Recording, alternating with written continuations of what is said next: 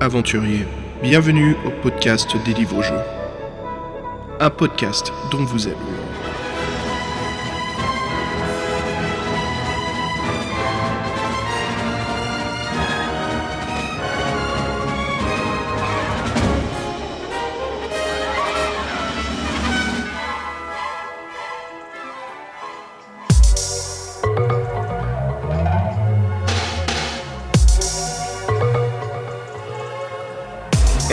salut les aventuriers, bienvenue à un nouvel épisode du podcast dont vous êtes le héros. Comme d'hab, moi c'est Xavier et à mes côtés, Salut Xav et salut les auditeurs, donc à tes côtés, c'est toujours Fred, what's up le bro? grand dadé. Oh, ça va, ça va. Dimanche euh, reposant, pour une fois. Ouais, c'est sympa, hein ça fait du bien, un petit dimanche tranquillou, à profiter. Nous c'est euh, tempête de...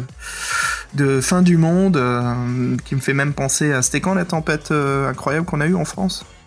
2099, 2001, je sais plus, 2001, je crois. Ouais. Donc ouais, c'est un petit peu, euh, un petit peu euh, le, euh, comment dire, l'anarchie, le chaos. Il y a pas mal de poteaux électriques qui sont tombés. Il y a Mais c'est euh, tempête de givre ou c'est tempête, tempête? Tempête, tempête de vent Ouais. et de pluie. Enfin, plus de vent. Il y a eu un petit peu de pluie, mais euh, normalement il devrait neiger demain et après-demain. Mais euh, pff, moi je pense que ça va devenir de la pluie. Peut-être que ça commence en tant que neige, mais ça va se transformer en pluie rapidement. Ce qui est bien. Comme ça, les routes sont pas infernales. Alors, qu'est-ce que tu racontes de beau, Fred Qu'est- Qu'est-ce que t'as fait depuis?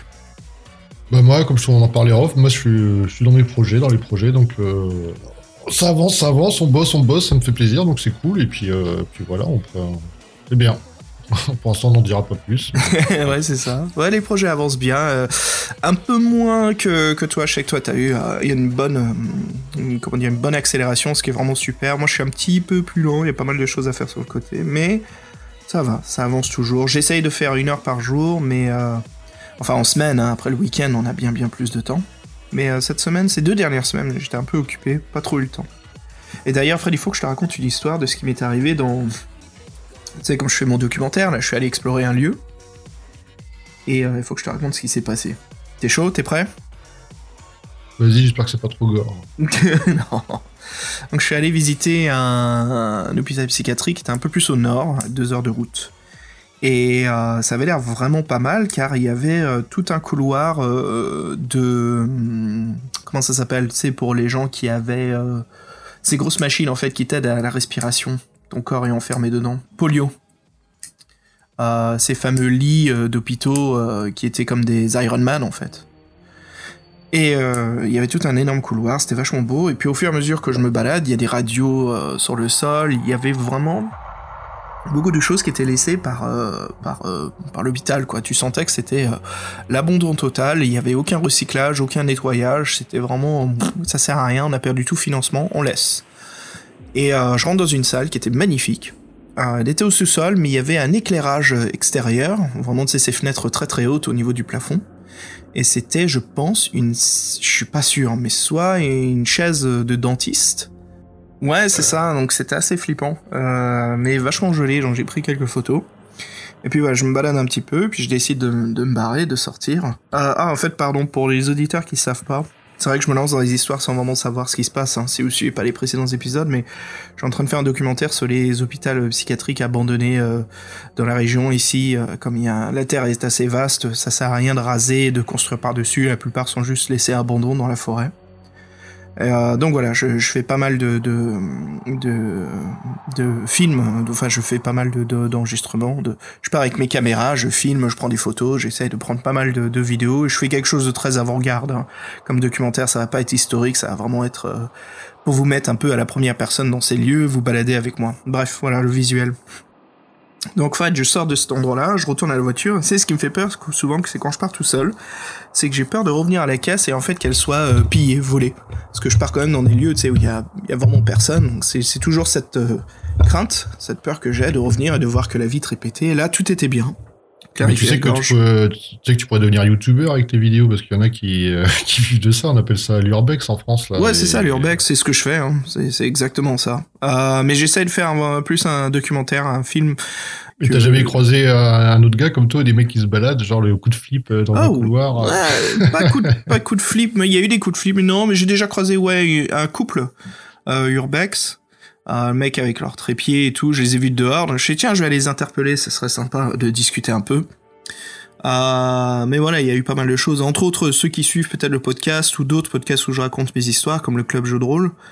Euh, on a été euh, arrêté par, euh, enfin, peut-être pas arrêté au poste de police, mais arrêté par une voiture de police qui nous a sorti un flingue dessus parce que mon micro caméra ressemble à un pistolet dans le noir. Tout va It's a bien. gun, it's a gun, it's a gun. C'est ça. Oh, on n'a pas été tiré dessus. La caméra flingue. Ouais, bref, il y a eu pas mal de choses. Hein. Poursuit aussi, où j'ai dû m'enfuir via un shelter euh, Fallout, hein, parce qu'en Amérique, à cause de la guerre froide, il y a beaucoup de ces lieux des années euh, 5, 40, 50, 60 qui ont des couloirs antinucléaires. Bref, il y a pas mal de choses. J'ai dû m'enfuir un couloir pour me ramener dans un autre bâtiment, parce qu'il y a un mec qui me poursuivait. Je suis sûr que c'était un mec qui volait euh, du... euh, du... du euh, comment ça s'appelle Euh, Les tuyauteries là, de plomberie qui ont de la valeur. Du cuivre. Ouais, du cuivre. Et je pense qu'il avait peur de que je le voie, donc euh, il m'a pas rattrapé, tout va bien. Et puis, euh, ah, comme je te disais dans mon histoire, donc je retourne à la voiture, je mets ma caméra dedans et au pile poil où je ferme la porte, je t'admets que je me croyais dans Mulholland Drive, t'as un énorme clochard qui apparaît quoi à ma vitre, juste quand je ferme la clé. Et ça m'a vraiment fait flipper quoi. Et en fait, le mec il me tape à la vitre et j'ai envie de savoir, je vois qu'il veut me parler. Et puis euh, je suis non non non, c'est bon, je suis tout seul, trop suspicieux. Le mec il a l'air d'en avoir euh, 20 de plus que moi et puis euh, rien à perdre. hein, je m'en vais tout simplement. Je sais qu'il voulait me parler. Et à mon avis, je, je voulais pas prendre de risque. C'est mieux d'être ni vu ni connu. De toute façon, ouvrir la conversation. Souvent, euh, le mec, je sais qu'il va me dire euh, reviens pas ici. Moi, ce que je pense que c'est, c'est que la ville a tellement pas de fric qu'elle a embauché des clochards pour euh, contrôler le périmètre de sécurité du bâtiment. C'est un complot ou c'est. euh, Non, non, non, je pense c'est juste que la ville a pas d'argent et les seules personnes qui ont embauché, voilà, c'est 5 dollars la journée, un truc comme ça, au lieu d'un agent de sécurité qui coûte cher. Et euh, parce que je suis sûr que les mecs, ils me disaient quoi, get out, ils me disaient get out à la fin euh, quand je me barrais, ce qui veut dire barre-toi. Donc je Bah, pense tout, que tout simplement, t'étais sur son territoire, ça le faisait chier, je pense. Peut-être, ouais. c'est pour ça que j'ai pas voulu. euh, Il avait l'air très agressif, mais bon, encore une fois, les trucs, ça veut dire qu'il me poursuivait derrière moi sans que je me rende compte. Ouais, parce que j'ai la caméra, j'ai le, j'ai le, la cage, j'utilise un box en fait où je mets la caméra à l'intérieur pour la stabilisation, micro, j'ai le casque, donc euh, tu sais, j'entends pas trop autour de moi en fait, donc c'est assez, euh, c'est assez chaud. Mais euh, je prépare de visiter un autre lieu et c'est un, un tunnel égout à la genre ça de Stephen King. Donc je vais aller me balader là-dedans et puis j'ai pris une GoPro pour l'accrocher de derrière sur mon dos pour faire un peu Resident Evil. C'est bien quand tu vas courir comme un dératé, on aura des belles images comme ça. Ouais, ouais, c'est clair, je sens qu'il va se passer de la merde. Il y a toujours, écoute, il y a toujours un coup de flip, il y a toujours quelque chose. Mais la plupart du euh, temps, c'est un écureuil qui se balade dans les feuillages, un lapin qui se fait agresser par un faucon, euh, c'est d'autres gens comme toi qui explorent, c'est des ados en train de fumer un joint, c'est un couple qui cherche un endroit pour baiser. euh, C'est, Et, et, et les rats, jusqu'à quelle taille t'a- t'acceptes? Oh putain, mon gars, j'ai vu un ragondin mort, le truc il était massif, la taille d'un, d'un Rottweiler, quoi. Ouais, les ragondins en plus. En plus, il était au troisième sous-sol, enfermé, euh, mort au milieu d'une pièce. Et J'en ai plein d'autres, j'ai, j'ai plein de plans. On est arrivé dans une salle, troisième étage d'un bâtiment magnifique, euh, new, euh, enfin, art déco. Et au troisième étage, il y avait un trou. On a décroché une porte pour faire un pont, qu'on a fait tomber autour, au-dessus du trou. Un truc à la Indiana Jones à deux balles, quoi. Et on arrive dans une salle magnifique, il y avait euh, une soixantaine de boîtes de Scrabble éparpillées sur le sol, des lettres partout, et il y avait une trentaine de dindons morts. Super. Et les lettres, elles, elles racontaient pas l'histoire du monde. euh, Il y avait écrit kill partout, KI2L. non, je déconne. je déconne. Oh, le flip. Ah, là, là, là. Ah, mais il y a pas mal de flips, quoi. Ça m'est arrivé d'arriver dans un bâtiment. Et ça, je l'ai en vidéo, euh, je le montrerai dans le docu. Je peux pas tout raconter, hein, mais euh, je me balade avec un pote et tout, donc j'ai caméra GoPro. Cette fois, je suis allé, je voulais y aller vraiment euh, sans pas, de- quasiment pas de poids, donc micro-enregistreur et caméra GoPro. Et on fait tout un parcours de 15 minutes, et quand on arrive à un sous-sol, on entend une vitre se péter, quoi, mais genre... Et tu sais, on, on entend par la suite une autre vitre qui se pète. Alors tout de suite, je me dis, bon, ça c'est un comportement humain. C'est pas la nature qui casse des vitres avec une branche d'arbre, c'est vraiment quelqu'un qui est en train de défoncer quelque chose dans le sous-sol, quoi. Et euh, j'étais avec mon pote Jim et je lui dis, euh, ok, on s'arrache. Et lui, il commence à courir et je le retiens par l'épaule. Je lui dis, non, non, non, non, non. On s'arrache doucement parce qu'on veut pas se faire opérer. mais c'est con, j'aurais pas dû, parce que je suis sûr que c'est des ados. Mais je veux juste pas prendre de risques. Euh, parce que le jour où c'est pas un ado, où c'est euh, c'est un mec euh, en manque et tout de cam, ou c'est un échange de flingues qui se passe mal. euh, Même si c'est un, si un ado, il a une batte, tu sais jamais, il est un peu. ouais, enfin. Bon, bref. Ouais. On va peut-être euh, rentrer dans le vif du sujet, sinon. Ouais, bah enfin voilà, voilà, les petites aventures euh, bien, bien flippantes. Donc, euh, bah ouais, allez, c'est reparti. On va se faire un petit, petit podcast des livres dont vous êtes le héros. Et là, Fred, on attaque le volume 2 de Dragon d'Or qui s'intitule Le Dieu perdu.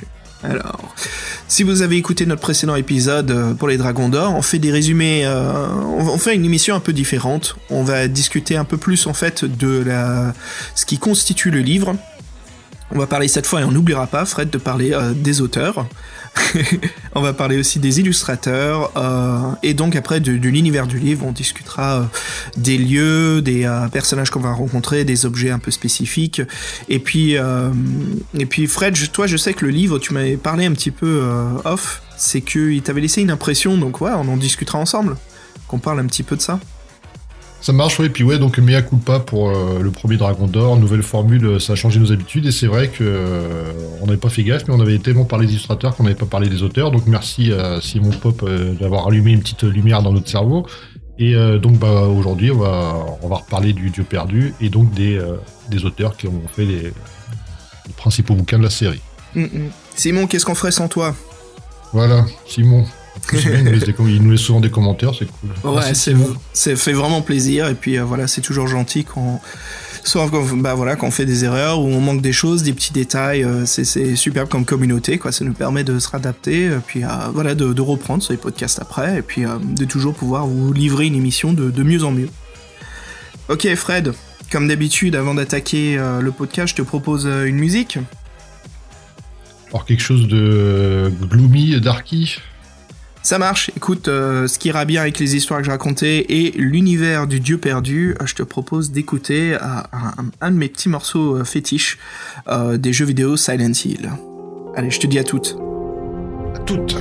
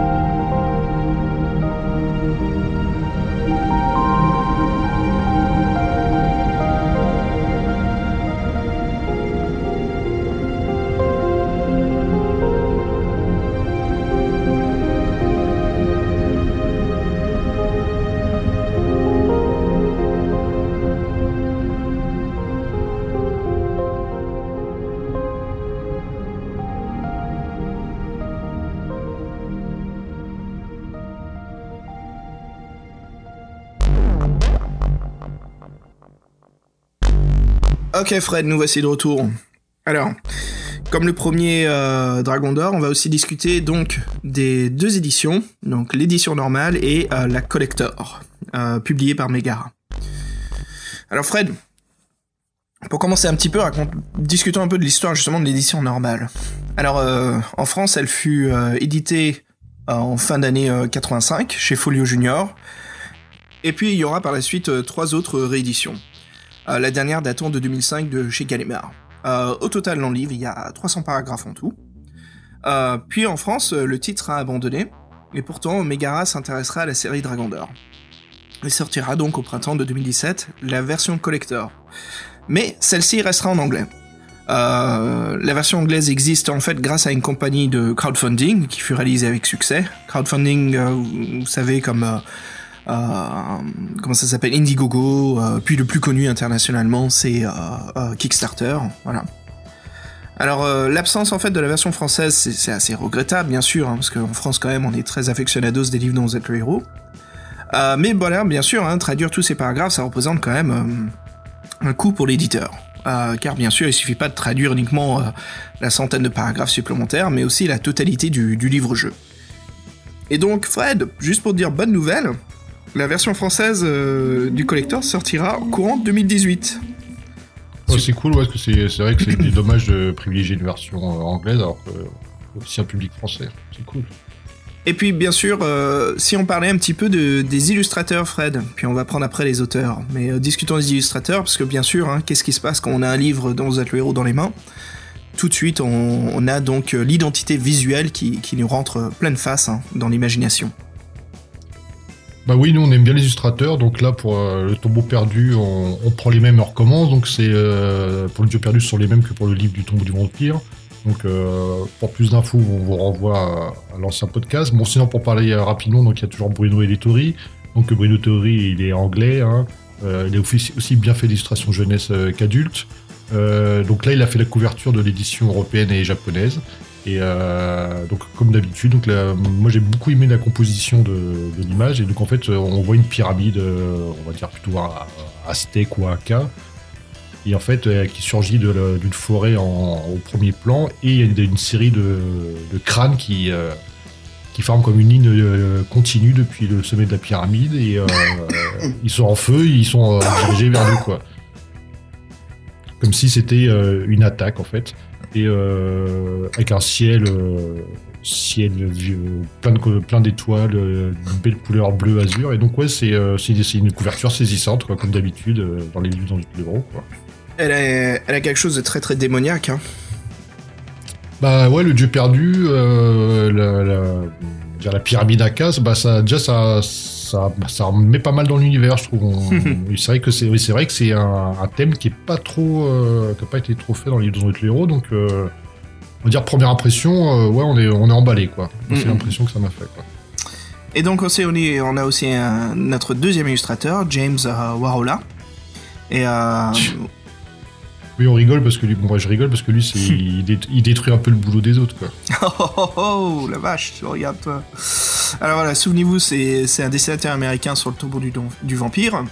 Euh, qui nous avait offert un dessin de couverture très drôle avec un héros qui a le physique d'un enfant de 12 ans, avec euh, un cartable d'écolier sur le dos, affrontant le vampire euh, qui faisait plutôt rire que peur.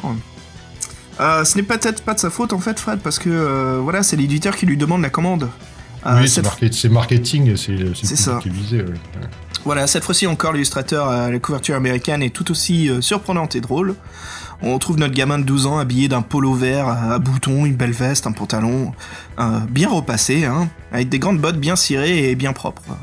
je te jure, on aurait dû rappeler à l'illustrateur que notre héros, c'est un aventurier qui porte une tenue adéquate pour la jungle. qui est invincible aussi. c'est ça. On n'est pas là pour aller au salon de thé ou euh, faire ses devoirs après l'école. C'est ça, on dirait un peu Harry Potter sans les lunettes, quoi. Mm, mm. Euh, puis voilà, le bodybuilder aussi, ça fait penser euh, aux jeux vidéo sur la couverture qu'on voit. En fait, c'est un ennemi très musclé, épilé, vêtu d'un simple sous-vêtement blanc. et c'est assez sympa parce que voilà, Fabien il voulait partager aussi que lui, ça lui faisait penser donc à notre héros de, du jeu Mega Drive en fait, Altered Beast. Tu te souviens?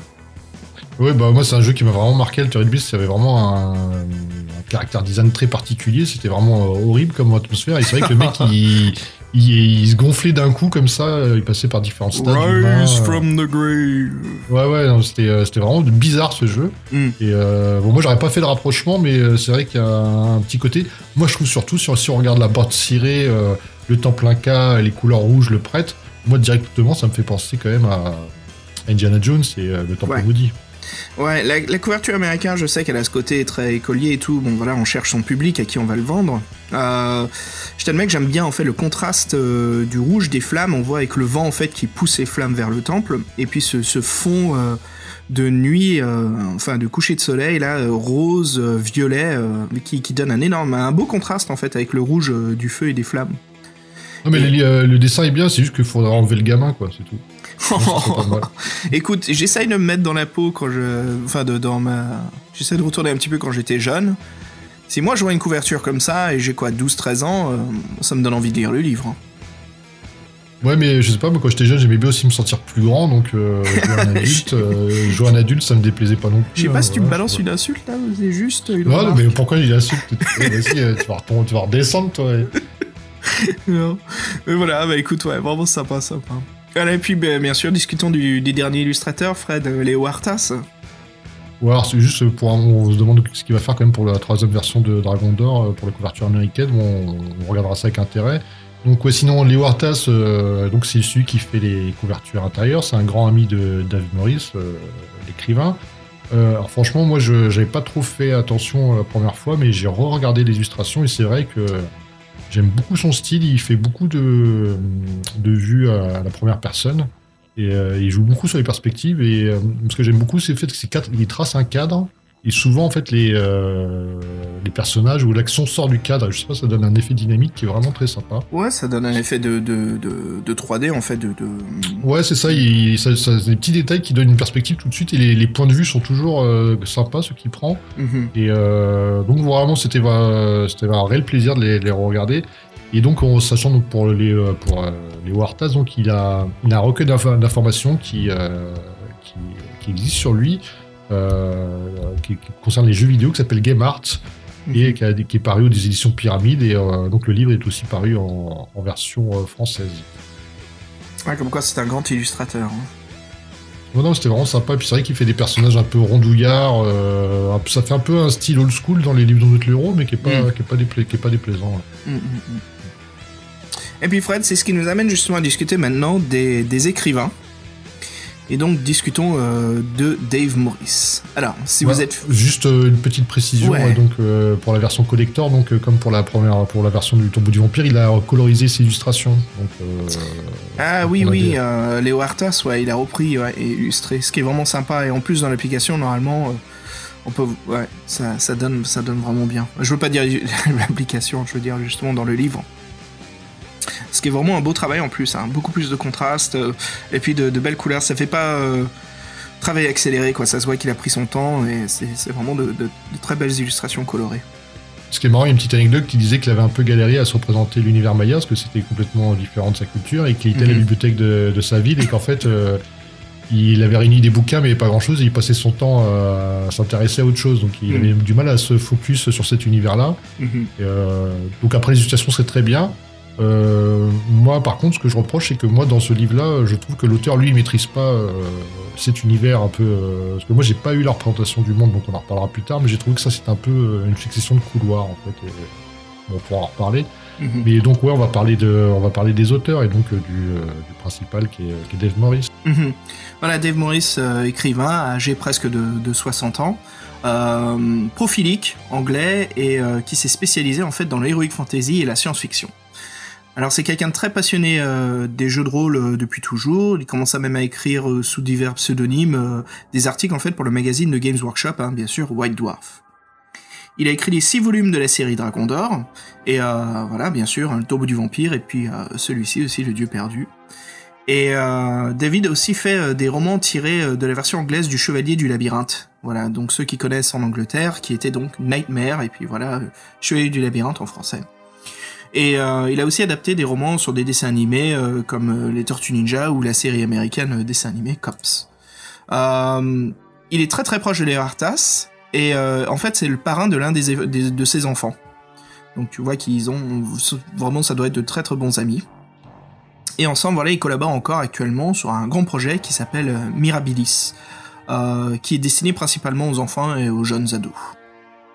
Et puis Fred, ça nous amène donc euh, deuxième écrivain, donc Oliver Johnson. Ouais, donc Oliver Johnson, euh, bah, il est né à Paris en 57, même s'il restera pas en France bien longtemps. Très jeune, il suivra ses parents dans l'Est de l'Angleterre, où il vivra dans un manoir euh, assez imposant. Donc, jeune, il livrera lui-même, bah, ses compagnons, ce seront les, les livres. Et lui, il fait des rencontres avec la fantasy, grâce à l'intermédiaire des romans de Tolkien. Donc il a la chance d'étudier à Oxford ensuite et il découvre les, jeux de rôle et, il rencontre à cette occasion euh, Dave Morris qui deviendra euh, son ami. Donc ils ont fait ensemble des longues parties de jeux de rôle jusqu'à pas d'heure, hein, comme, tout le monde quand on est jeune, quand on est rôliste.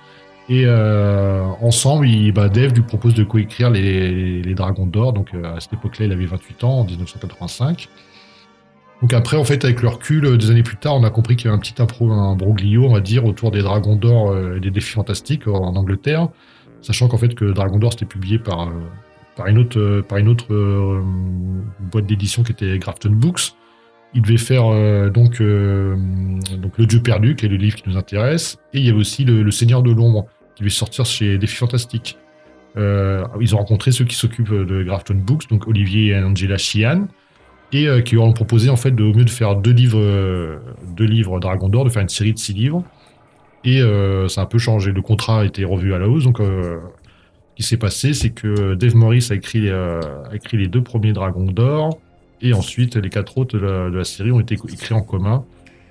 Il se retrouve donc en fait Il se retrouve que donc euh, Oliver Johnson, il, il, a, il, a, rien fait sur euh, Dieu perdu, mais il est quand même crédité, euh, il est quand même crédité au livre. Et Dave Morris dit que ça le, le dérange pas du tout parce que c'est un peu prévu comme ça. Donc ça représente un peu qu'ils ont une amitié solide, c'est cool. Et donc voilà, ça c'est la petite anecdote. Et sachant qu'aussi, bon maintenant Oliver Johnson, il, il, il n'est pas seulement écrivain, non, il, il travaille aussi dans l'édition, dans l'édition anglaise. Et ça lui prend tellement de temps en fait qu'il regrette de ne pas faire ses deux passions qui sont cuisiner euh, et jouer aux échecs. Et sachant que Dragon d'Or, donc euh, dans la version collector, il y a un fan qui est intervenu et donc qui a modifié pas mal de choses et qui, est, euh, et qui, qui, a donc beaucoup travaillé sur la version collector. Ah, sympa. Et puis voilà, notre dernier écrivain, justement, Mark Lane, ou Lane, si je me trompe pas sur la prononciation. Mark Lane. Alors Mark Lane, Lane, ouais, je l'ai prononcé à la française. Ouais, c'est ça. Hmm. Mark Lane, en fait, c'est un auteur anglais d'une quarantaine d'années. Et très intéressant hein, pour, euh, pour son enfance, on lui avait offert donc euh, à Noël le livre Le sorcier de la montagne de feu. Puis c'est le coup de foudre. Euh, il est tellement accro en fait que qu'il veut lire que des livres dont vous êtes le héros, voilà les cadeaux. Juste pour vous dire voilà le démon nostalgique de, Mark Lane en fait, on sent que c'est un aficionados des livres jeux. Et puis voilà, depuis il collectionne tous les livres-jeux qu'il peut trouver. Euh, il en possède pas mal, plus de 500 même. Euh, il a un blog de critiques très très détaillé sur les livres. Et depuis voilà, il a eu envie d'en écrire. Il connaît euh, Dave et Oliver. Et il leur a proposé justement de les aider à ajouter de nouveaux paragraphes pour Le Dieu perdu dans la nouvelle édition voilà, qui a été refaite via les sites de crowdfunding. il a ainsi l'accord des auteurs originaux pour remanier le livre. Et puis voilà, il va enlever des passages de l'histoire qui lui semblent euh, déconcertants, ajouter des paragraphes euh, sur des passages de l'histoire qui lui semblent intéressants, et ajouter euh, surtout des éléments compléments, sur le nouveau, tout en donnant une, cohérence à l'histoire d'origine. Bien sûr, il espère que ces changements plairont autant aux anciens lecteurs qu'aux nouveaux, et donc on verra, nous, justement, tous ces nouveaux ajouts dans l'édition française qui sortira cette année. Donc voilà, on espère que son boulot sera très fantastique, ça plaira et euh, voilà, ça permettra justement de voir une comment dire une sorte de mise à jour euh, du, euh, du dieu perdu. Et puis Fred, maintenant qu'on discute un petit peu de qui sont les créateurs, les cerveaux derrière ce livre, discutons de notre personnage fictif qui est Dragon d'Or? c'est vrai que Dragon d'Or, il y a une petite ambivalence parce que au fur et à mesure des, des bouquins, on ne sait pas si c'est vraiment le personnage, le même personnage. Euh, alors souvenez-vous, dans le premier volume, euh, Dragon d'Or, c'est un guerrier imbattable. On, a tué le vampire Ténébron dans son manoir. Là, dans le deuxième bouquin, en fait, on est un, espèce de chevalier euh, qui, un chevalier de Palados, du royaume de Palados, et on a une, armée de guerriers sous nos ordres. Par contre, la description est assez identique. En fait, quelqu'un d'invincible, qui qui a, eu toute la gloire du monde, qui est connu dans le monde entier. Donc, bon, je sais pas si c'est le même personnage ou pas. On pourrait dire que ce serait un aventurier euh, vraiment fabuleux qui a, eu plusieurs vies. Ou euh, à chaque fois, donc dans l'univers, on est le héros de cet univers-là. Je sais pas, ça serait faudrait voir avec la suite des autres épisodes. Mais en tout cas, c'est intéressant comme, comme, concept. Ouais, c'est pas une série en fait, c'est plus une anthologie. Ouais, c'est sympa. Euh, ça fait ouais, on pourrait dire que c'est plusieurs, la plusieurs représentations du même guerrier. Donc ça rejoindra un peu le le champion éternel d'Elric, ça serait un clin d'œil, sachant que c'est des, auteurs anglais, il y a de fortes chances. Mm. Donc voilà, c'est vraiment sympa, euh, c'est vraiment sympa, donc euh, hâte de voir le troisième. Et donc bon là on garde un peu les mêmes, euh, on garde un peu les mêmes caractéristiques, l'endurance, hein, l'habileté. et le pouvoir psy qui sert surtout la résistance au sortilège et garder son sang-froid. Donc là, sinon, au début de l'aventure, contrairement au tombeau du vampire, on n'a qu'un petit poignard et une épée assez pratique parce qu'elle peut s'éclairer dans le noir. Hmm. Et justement, qu'est-ce qui se passe quand on est dans le noir? Bah, C'est le début de l'histoire, Fred. Euh, Dragon d'Or fait toujours euh, le même cauchemar. Il est dans un grand tombeau accompagné en fait de deux hommes. Euh, Valadir et Domontor. Euh, ce sont les trois seuls survivants. Et le reste de l'équipe est morte, tuée par les pièges de la crypte. Et puis bien sûr, Dragondor, en ouvrant un sarcophage, Valadir déclenche un piège mortel, ouvrant un grand précipice. et tombe dans les monstrous, ainsi que Dragondor. Celui-ci arrive de justesse à se rattraper au bord du précipice, mais deux monteurs lui piétinent la main, provoquant la chute de notre héros. Alors, ce qui est intéressant, c'est que ce rêve s'est vraiment passé. Dragon d'Or, en fait, a eu la, chance de s'agripper une corniche lors de sa chute dans le vide et a réussi à remonter au bord de la surface. Et quand il revient euh, près du sarcophage, il y a deux monteurs donc qui, euh, disparaît, et ainsi qu'une couronne en fait qui est incrustée de pierres précieuses qui était dans le tombeau. On voit tout de suite ici que les écrivains nous installent l'ambiance. Une façon vraiment intéressante de faire, c'est qu'on commence l'histoire tout de suite dans l'action. Alors Dragondeur réclame en fait la vengeance. Euh, il s'est fait euh, la promesse en fait de retrouver de et de lui faire payer euh, voilà bah, sa, trahison, sa comment dire, sa, culpabilité de vouloir voler tous ses trésors. Et en attendant, il se retrouve dans la jungle Inca. Donc le but bien sûr est d'aller au temple de Katak pour y dérober la statue en or. Katak est le dieu de feu. Et le temple en fait est en pleine jungle, entouré de marais, de plus dangereux. Euh, on connaît pas bien la route euh, ni le chemin qui sert à y aller. Et mais c'est là où bien sûr en jouant Dragon d'Or, on sait que on aura le dessus, on trouvera bien le moyen et on trouvera comment justement accéder à accomplir notre aventure. Fred, si on discutait un petit peu de quel est le but en fait de Dementor? Nous rendre la vie difficile. Ouais. Bah là, en fait, euh, il veut nous devancer, quoi. C'est l'éternel euh, les fuites en avant, et lui, on lui, on lui court après, quoi. Euh, nous, on veut se venger. Lui, en fait, on a les mêmes, les mêmes objectifs, sauf que lui. Tu sais, ça, ça, me fait vraiment penser à Indiana Jones, quoi. Le mm. docteur, le professeur nazi, puis Indiana Jones, le professeur nazi avec toute la logistique, tous les moyens, puis Indiana Jones qui court avec, avec des fils, ouais, ouais, avec des briques et de brocs, qui, voilà, avec, donc ouais, ça me fait vraiment penser à Indiana Jones, quoi, cette histoire-là. Ouais, comme tu disais, comme il dit, donc on a Valentor, l'assistant, c'est ça, le mec qui nous suit avec nous, qui, finira par clamser. Bah là, oui, en plus, ça c'est dès le début, puis on n'avait pas eu d'affect, vu qu'en fait on le connaît pas. On, aura un autre compagnon dans l'aventure beaucoup plus, euh, beaucoup plus intéressant. Ça fait très arche perdu, hein. Bah, bah oui, bah en plus, bon, il y a des scènes surtout qui sont vraiment c'est clichés, entre guillemets. euh, Pierre Minaka. Mm, mm, mm. Euh, ouais, donc sinon, dans l'aventure, donc euh, on va dire que grosso modo, il y a deux lieux qui sont euh, la jungle et le, et le temple Inca. Donc on, débute dans la jungle. Donc la jungle, forcément, donc elle grouille de moustiques, libellules. Malheureusement, c'est pas que des GD qu'on peut, qu'on peut s'en débarrasser. Hmm. Et euh, vous, y trouverez toute la faune habituelle perroquet, euh, bon serpent, stage crocodile, oiseau bouche. Et en fait, c'est là qu'on tombe sur le fameux personnage qui nous accompagnera tout au long de l'aventure, qui est Wisty, le hmm. petit singe. je crois qu'on délivre de l'attaque d'un serpent, si je me souviens. Et euh, en fait, il, il, sera très, il sera très utile, euh, Wisty. Donc, euh, il, ça fait vraiment penser au singe aussi de d'Indiana Jones. Bref. Et en eh, fait, quoi, le singe d'Indiana Jones? Bah oui, il y a un singe dans Indiana Jones. Ouais, le, petit singe qui bouffe une date là? Ouais, c'est ça, le petit singe qui bouffe la date. Il bouffe la date empoisonnée. Ouais, ok. C'est ça. je crois. Ils ont fait penser à ça. Hein. Ouais, non, non, je peux... quand tu disais ça, je disais quoi? Il a un sidekick euh, singe avec lui? Merde. et, euh, et aussi donc dans la, dans la jungle, il y a les terribles réducteurs de tête, une tribu indigène qui euh, attire les voyageurs avec des petits sentiers fleuris. Donc il faut se méfier des sentiers. Et bien sûr, la jungle est très dangereuse. Alors moi, pour, pour vous dire, j'ai commencé l'aventure, je crois j'ai j'ai suivi les sentiers dans la jungle et euh, assez rapidement, après avoir déjoué deux trois pièges, bah, au, troisième, je suis mort.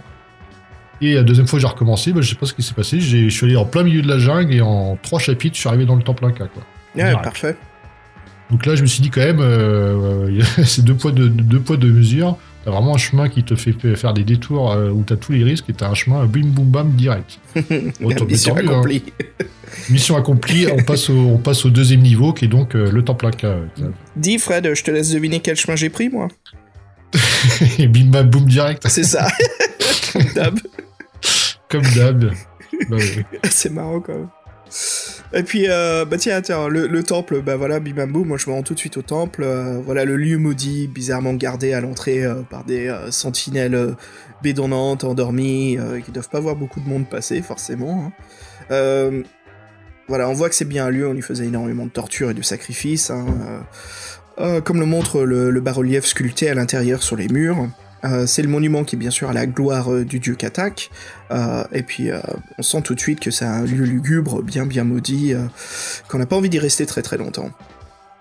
Dragondor trouve vite l'hôtel de sacrifice, qui est gardé par un monstre difforme et quasi invincible, avec un seul œil, dont les cris d'horreur résonnent dans toute la pyramide tellement qu'ils sont puissants. Fred, je te raconte pas les cauchemars que doit faire Dragondor le soir quand il dort. C'est un aventurier, il est au-dessus de ça. Et puis euh, le temps fait bien sûr euh, penser, euh, même comment dire, sa construction, c'est pas plus que penser, mais ça fait vraiment labyrinthe en fait. comme pour la jungle, il y a des chemins courts qui vous emmènent au but précis, mais on ratera des objets précieux. ce qui est bien sûr une, planification vraiment sympa pour, les, pour les écrivains. Si tu, il faut souffrir pour obtenir des objets intéressants. Voilà. Euh, les chemins longs, justement, sont semés d'embauches. Euh, on y trouve des objets essentiels pour la suite euh, du parcours. Et puis au centre du temple se trouve en fait un énorme puits d'une largeur de 50 mètres. et puis au fond, on trouve un lac rempli d'eau bouillante. et bien sûr, bizarrement, l'eau, la température de l'eau ne baisse jamais. Ce qui, moi, je trouve absolument illogique, Fred. C'est pour ça que j'ai arrêté de lire le livre à ce moment-là. bien raison, logique. Logique. Hmm. Et puis euh, à la fin du parcours, voilà, il y a également un autre lac, mais euh, celui-ci est en cuivre euh, liquide, qui sert à aboutir justement une pyramide à l'intérieur du temple contenant la statue tant convoitée. Donc le lieu bien magique, surnaturel, qui établit bien la présence de, la pyramide avec son fameux trésor. Donc il y a une pyramide dans la pyramide. Et une pyramide dans la pyramide, ce qui est absolument logique, Fred. C'est un concept. Voilà. Alors pour discuter un petit peu de, ces lieux, je veux juste euh, voilà qu'on s'échange quelques idées, Fred. Moi je trouve que c'est vraiment la jungle fait très très cliché hein. entre euh, ça fait très Indiana Jones. C'est un, bon exemple qu'on évoque un peu plus tôt là. C'est euh, les tribus qui réduisent, les têtes, les mouches et moustiques. Voilà, on est là avec notre sable en train de se frayer un chemin à travers les plantes. c'est sympa, mais ça fait comment dire, il y a une sorte de répétition de jungle, tu vois, quand on dit une jungle, tout de suite c'est ce qu'on imagine, bah, c'est ce qu'on établit dans notre imagination. Et euh, je t'admets que moi j'aurais voulu voir quelque chose d'un peu plus différent. Plus quelque chose sortant de l'univers des écrivains, vraiment de leur créativité, que en fait euh, ce, cliché en fait de, la jungle, euh, tu vois, de l'Amérique du Sud, quoi, le truc, euh, comment dire. En fait, c'est une, une, succession de pièges, ou bien tu trouves un objet parce que tu as fait le bon choix, ou bien tu tombes dans un piège. ouais, bon, c'est comme si ça te met un peu l'univers parce que tu commences à avoir des cadavres, des trucs arcades, tout ça, des objets que tu te dis bon, ça pourra peut-être me servir. Mm. Mais c'est vrai qu'en fin de compte, plus tu restes dans la jungle et plus tu as de chances de mourir, et puis c'est vrai qu'après il se passe pas à part ces objets-là, ces rencontres et ces pièges, il se passe pas grand-chose. Mm, mm. après, j'ai pas vu grand-chose, mais je suis pas tardé. Mais je veux dire plus en fait sur le côté des cordes, c'est euh, comment dire euh, créativité, euh, comment dire construction du monde en fait où l'on vit. Bah moi c'est ça, c'est ça que je reproche à ce bouquin-là, c'est que j'étais dans la pyramide. Bon, on parle de la pyramide. Moi, je me disais, vous voyez, en fait, il parlait de couloirs. en fait, on n'arrivait pas à savoir quand on était déplacé, si on montait, si on descendait. Mm-hmm. et donc en fait, tu te retrouves un peu, tu subis l'action et tu, moi j'avais j'arrive pas à m'en présenter vraiment ce qui se passait et c'est vrai que dans la bon la jungle j'ai pas fait gaffe je suis assez rapidement la pyramide mais moi c'est ça qui m'a vraiment manqué dans ce bouquin et c'est la première fois que ça m'arrive donc euh, hmm. euh, hmm, hmm. c'est particulier peut-être que bon c'est peut-être euh, le fait de représenter un univers de, des des arcades comme ça les mecs sont pas habitués je sais pas ouais c'est ça il, manque un petit truc pour les gens qui ne connaissent pas c'est bien mais après pour nous qui avons vu pas mal de films, lu des livres dessus, je t'admets qu'il y a ce côté un petit peu livre de classe en fait. Ça fait très euh, jeunesse où je me dis ah, pas, pas l'écriture je veux dire, mais en fait ce que l'on voit et ce que l'on identifie dans le monde, comme si c'était la première fois qu'on en entendait parler. Et puis moi ça m'a pas forcément ennuyé, mais il y avait ce côté où j'étais pas très engagé en fait. Ça manquait cette excitation du, du nouveau comme on a eu dans pas mal d'autres de livres en fait. On a vraiment l'univers créé 100%. Là en fait il y avait trop de choses de, de notre histoire, en fait, du monde réel. Ça faisait un petit peu trop livre de classe. J'avais l'impression de lire un livre en fait sur le euh, qui, bah c'est ça quoi. Le Dieu perdu, ça me faisait penser beaucoup en fait à, des, recherches historiques en fait sur le, monde réel et puis voilà avec un petit peu de de, fiction ajoutée euh, par dessus. Ce qui est pas une mauvaise chose bien sûr, mais euh, le mec j'aime bien, surtout quand c'est Dave Morris, j'aime bien prolonger justement dans, son univers euh, euh, fictif, son imagination, ce qu'il fait souvent. Mais là, je le sentais pas autant. Hmm. Et puis Fred, une petite pause, on se fait un morceau de musique Ça marche. Tu mets quoi cette fois-ci Bru? Bru? Ah, Bruder, c'est ça, tu veux dire? C'est pas bro, c'est Bru. Alors écoute, si on se trouve dans la jungle, euh, c'est parti pour. Moi je te propose un morceau que j'aime beaucoup, euh, qui vient en fait, euh, c'est un morceau remasterisé et remixé de la BO, ça tu vas rigoler, mais de Kickboxer avec Jean-Claude Van Damme. Oh, trop fort. Ouais, et... culte. Voilà, sauf que le voilà bien remixé avec d'autres euh, bandes originales et ça donne un petit morceau très très sympa. Euh, ce côté un peu euh, explorateur, nouveau, on part dans un nouveau monde et je pense que ça, ça mélange parfaitement au livre. C'est la c'est la phase quand il embarque avec la gonzesse là sur les eaux du Mekong. ouais, c'est ça, exactement. ça commence avec une flûte, euh, tambour trimba. Euh, ouais, ouais, ouais c'est le soleil couchant, puis... le soleil couchant, la meuf elle a une chemise diaphane où on devine ses formes. Moi, je la connais cette scène. Euh, et puis après, bien sûr, la musique, euh, un mélange, euh, comment dire, rock et avec des instruments plus de l'Asie, de la Thaïlande. Donc il y a un côté vraiment, vraiment sympa, une composition. Il y a une scène coupée, en fait, Vandam il fait le pont entre deux bateaux et la meuf elle court d'une jambe à l'autre. c'est génial. Putain, pourquoi ça a été coupé ça?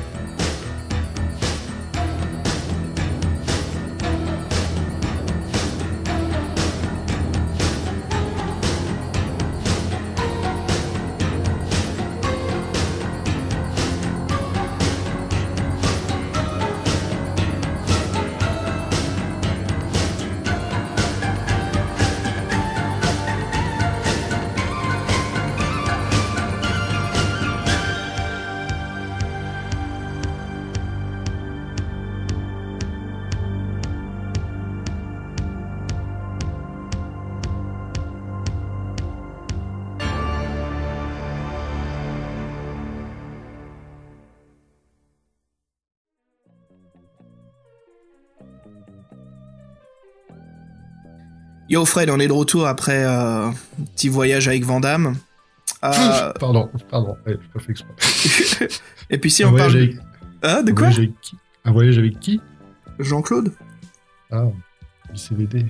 JCVD. Et puis justement, comme on parle de JCVD, si on parlait de Wistiti, le petit singe c'est pas Wistiti, c'est Wisty. C'est un diminutif. Pardon, j'arrête. Ouais, bah écoute, euh, si t'as envie de me corriger, je te laisse parler de Wisty. Ok, donc Wisty, la mascotte, donc c'est un petit singe de la rage des singes araignées. Euh, donc quand on le rencontre, il mange des petites noix et il est complètement donc hypnotisé par un serpent qui veut en faire son petit festin. Euh, donc on a le choix de passer notre chemin ou de sauver, donc on décide de le, de le sauver. Euh, bon, c'est nous qui le nommons Wisty, hein, c'est pas lui qui se nomme, bien sûr. Euh, donc il nous suivra partout après le petit Wisty. Donc il est assez intéressant en fait, c'est que souvent euh, bah, il, nous indique, le bon chemin quand même. C'est qu'à chaque fois qu'on a une décision à prendre, bah, pas à chaque fois, mais régulièrement, il nous dit, euh, il attire notre attention pour nous dire attention, ça serait mieux de passer par là. Donc rien que pour ça, c'est intéressant de, l'avoir. Et après, donc comme on l'a souvent, il y a beaucoup de paragraphes avec lui, donc euh, forcément, on, tisse un lien affectif avec, euh, ce petit personnage. Euh, donc en fait, dans la jungle, il est, il est utile, et donc dans, le temple, il sent des ondes très négatives. Euh, donc c'est un vrai avertisseur pour vous, savoir s'il y a du danger, euh, du danger ou pas. Alors après, il y a, on va dire que l'auteur a fait un peu exprès qu'on qu ait un peu de l'affect pour ce petit Wisty, parce qu'en fait, euh, notre fameux euh, ennemi, celui qu'on poursuit de, depuis le début de l'aventure, le fameux euh, Domontor, il, en fait, il va à un moment, euh, vers la fin de l'aventure, il va carrément il va nous humilier en tuant notre petit Wisty devant nos yeux euh, et euh, on est incapable de, de, réagir. Et donc, euh, bon, après ça c'est euh, une petites notes de Fabien qui sont marrantes. Il de Fabien se demande donc si Dave Morris aime les animaux parce que dans le dans le euh, tombeau du vampire, ah il, oui, fait déjà mourir, il, il, fait déjà mourir les licornes qui se sacrifient. Donc, mm. donc Wisty se sacrifie, les licornes se sacrifient, les animaux ont plus de bonté que les hommes. C'est peut-être pas, faux. Ouais. On, va voir, euh, on va voir ça. Et donc en fait euh, aussi donc la mort de Wisty, ça provoque la rage de la folie meurtrière de folie meurtrière de Dragon d'Or qui euh, là veut vraiment euh, en découdre avec Domontor et, et le réduire à néant. Tu vas mourir bon, après, de Montor. Tu vas mourir de Montor parce que t'as tué mon plus mm. mignon compagnon. Alors, ce qui est vraiment touchant, c'est que Dragon d'Or le décrira comme le plus merveilleux des compagnons qu'il a eu dans toute sa vie. Wisty. Wisty, Wisty. Euh, Alors, j'ai le droit de dire un truc ou pas? Bon, j'ai le droit de dire un truc, ça m'a fait rire parce que Fabien il m'a raconté qu'il a envoyé un mail à l'auteur pour lui demander pourquoi il avait tué Wisty. Mm -hmm. il fallait que c'était pas drôle, c'était pas bien de faire des choses comme ça. Génial. J'adore quand Fabien il fait ça, c'est super. C'est dommage qu'il lui a pas répondu. Bah non, mais attends, le, le bouquin, il est écrit dans les années 80, 85, c'est ça Ouais, mais t'as pas mal d'écrivains qui sont à jour sur euh, Twitter et tout, par mail, euh, puis qui jouent le jeu, tu vois, qui s'amusent avec leurs fans. Mm. Ah, je un jour on aura une réponse, ça arrivera, ça arrivera. Ouais, de toute façon, sur les forums autour du livre, ouais, tout le monde regrette la mort de Wisty. Hein. Mm, mm, c'est le grand truc euh, du livre. Hein. Ouais, ouais. Ah bah c'est ça, hein, quand t'établis un personnage assez touchant, et puis euh, tu butes, forcément ça marque. Mais c'est bien, c'est signe de, de, de bonne écriture. Ouais, moi je trouve que c'est un mécanisme qui fonctionne. Après, voilà. Faut... Mm. C'est. Comment dire C'est un point important parce que ça établit en fait qu'il y a une vraie aventure dans le livre et il y a un gain de plaisir dans, dans ce que l'on accomplit. Hey Fred, en parlant de ça, euh, le sorcier indigène Hein le chef de la tribu euh, des réducteurs de tête Bah ça c'est quand on se perd dans la, dans la jungle. Voilà, donc c'est quelqu'un de très euh, puissant, bien sûr quand il a en sa possession sa, sa baguette magique en os, parce que sans ça, euh, sert à que dalle. Euh, il concocte des boissons très alcoolisées, euh, qu'il refuse de boire, mais qu'il donne à son armée. Truc un peu bizarre, forcément. Il peut même lancer des sorts, même s'il est mort. Donc, personnage un peu invincible. Il peut effectivement contrôler depuis l'au-delà les têtes réduites et les envoyer à notre poursuite. C'est un peu la couverture du livre, en fait. Exactement peut-être euh, c'est des crânes réduits euh, en feu super balèze alors il a le respect de cette tribu qu'il dirige et il sait se transformer en monstre horrible euh, lors d'un combat qu'on qu pourra vivre si on fait ce choix là Mais on ne sait pas si c'est une illusion ou une vraie transformation. Moi je pense que vu que c'est un docteur sorcier, je crois que c'est une, illusion, Fred, je dirais. Il est sans pitié, mais il sait reconnaître la défaite si Dragondeur est vainqueur contre la tribu. Donc un petit moment bien sympa. Et en parlant de ces personnages assez attachants, Fred, je sais que tu voulais évoquer un autre. Oui, alors euh, c'est un personnage qu'on rencontre dans la jungle, qui est la, qui est la femme loup-garou. Euh, en fait, euh, c'est sympa parce qu'on voit une jolie illustration de cette rencontre-là. Le, mhm. dessin est sympa. Là, et on la voit d'en bas, comme suspendu à sa cage, et donc il y a ses pieds qui sortent du cadre. C'est marrant, c'est une, mhm. bonne impression.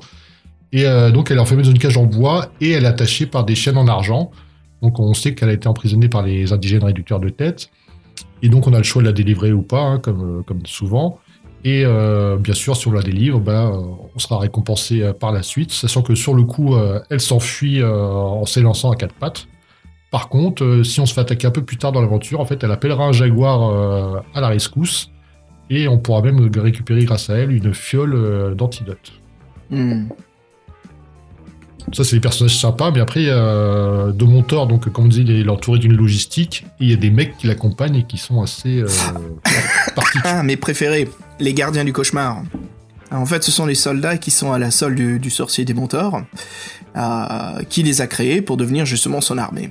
Truc très classique euh, des, euh, comment des grands sorciers maléfiques, c'est de créer eux-mêmes leur armée. Ils sont très silencieux, ils ne font aucun bruit quand ils se déplacent et ils sont habillés tout en noir. Ils ont vraiment ce design très très flippant. et bien sûr, ce sont des tueurs sans pitié comme ils sont sans émotion. Euh, leur technique au combat, en fait, elle est assez étrange, parce que euh, ils te chopent et puis ils t'étranglent avec un fil de soie bleue cousu sur leur corps. Et euh, si Wisty n'avait pas senti leur présence pendant l'aventure, Dragon d'Or serait déjà mort depuis longtemps, pas mal de fois. Alors il faut jamais leur tourner le dos, sinon c'est la mort assurée. Mais ils ne sont pas invulnérables. Donc si un gardien meurt, il finit en poussière avec une sorte d'odeur nauséabonde, et seul le fil de soie euh, ne part pas en cendres bizarrement. Donc on sait tout de suite, je pense qu'il y a une sorte de résurrection, Fred. Ouais, on, bah, on, sait pas. Oui, c'est des créatures qui sont animées par la magie, donc euh, mm. suivent pas les mêmes règles. Quoi. Ouais, elles sont un peu chiantes celles-ci. Et en parlant de magie, ça nous amène à.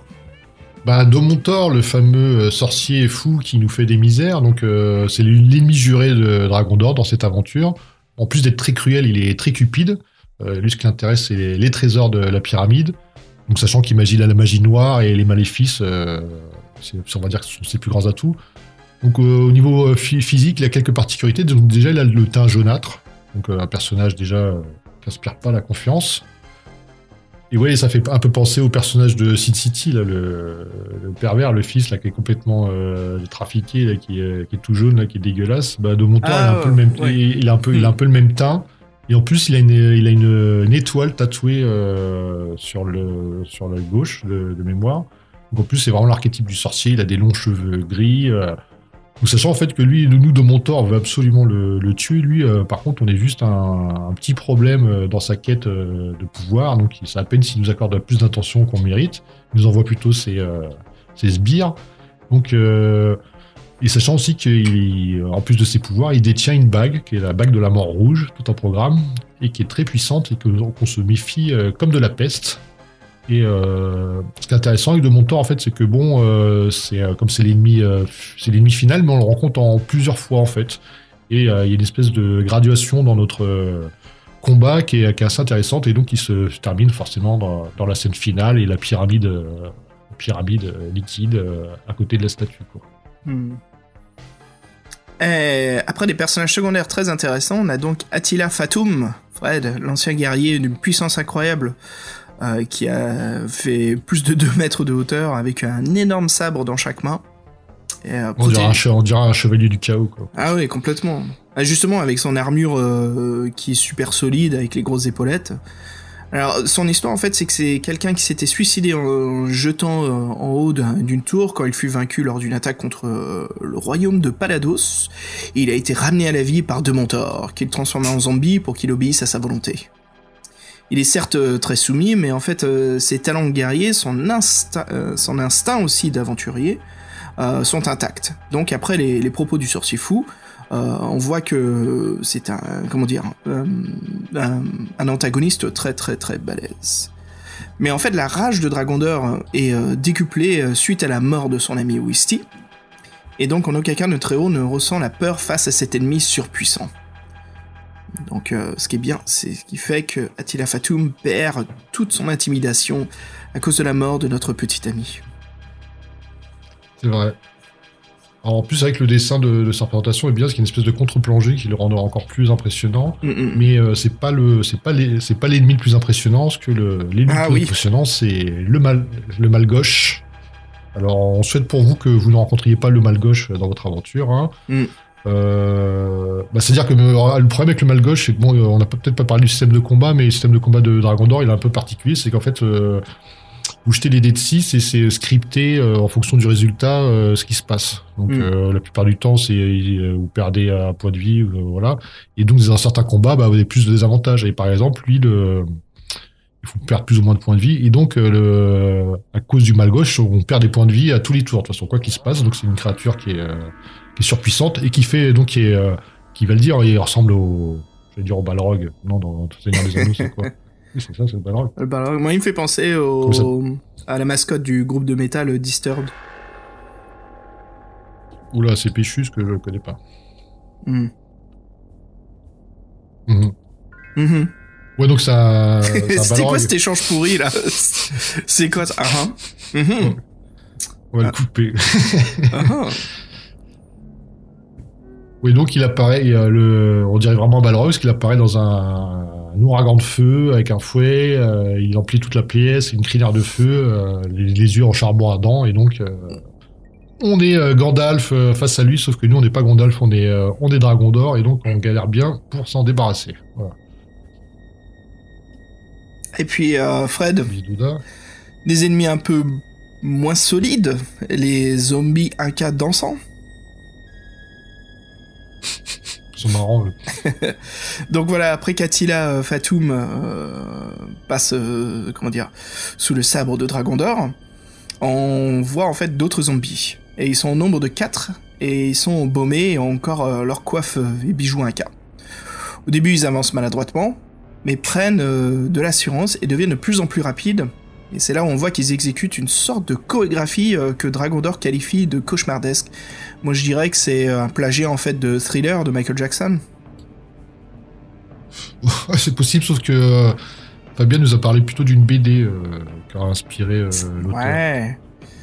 une BD qui me fait d'ailleurs penser à ce qu'on voyait un petit peu dans les magazines Creep. Creep ou les contes de la crypte. Ouais, c'est ça, c'est. Hmm tous ces magazines américains, Terror, Crypt, Tales from the Crypt, euh, tous ces magazines d'horreur. Et euh, voilà, on voit que c'est une image en, quatre, euh, cases. on voit que c'est un zombie qui sort en fait de sa tombe et puis qui a un peu cette, comment dire, une sorte de danse morbide qui se fabrique en elle-même via ses mouvements et ses muscles tout disjonctés. bah voilà, en fait, c'est des monstres très très forts qui vous fatigueront énormément car euh, les combats sont très très lents. Sauf si vous avez un instrument de musique trouvé lors de votre parcours. Et alors là, ils vous obéiront au doigt et à l'œil. Ils vous porteront même secours. Ah, et puis c'est pas dans un film de zombies qu'on verra ça, hein, Fred. Donc, non.